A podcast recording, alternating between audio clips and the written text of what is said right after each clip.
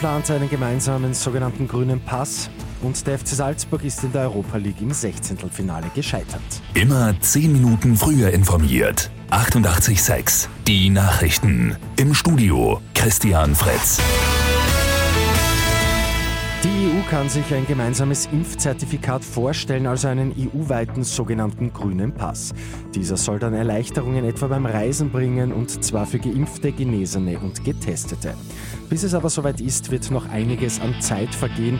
Laut Kommissionspräsidentin Ursula von der Leyen ist die Umsetzung bis zum Sommer geplant. Bis dahin ist hoffentlich auch die Impfquote weiter fortgeschritten, dass auch mehr Menschen davon überhaupt Gebrauch machen können.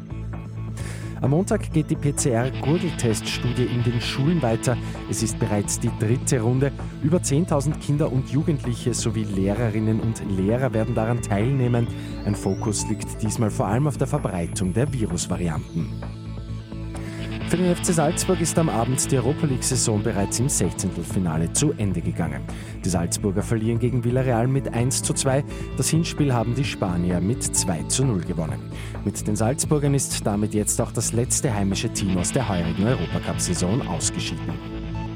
Einen Erfolgslauf hingegen hat Tennis aus Dennis Novak beim Turnier im Montpellier. Die gute Nachricht zum Schluss. Der Niederösterreicher steht nach einem Zweisatzsieg gegen den Serben Dusan Lajovic bereits im Viertelfinale.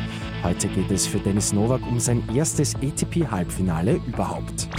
Mit 886 immer 10 Minuten früher informiert. Weitere Infos jetzt auf Radio 886 AT.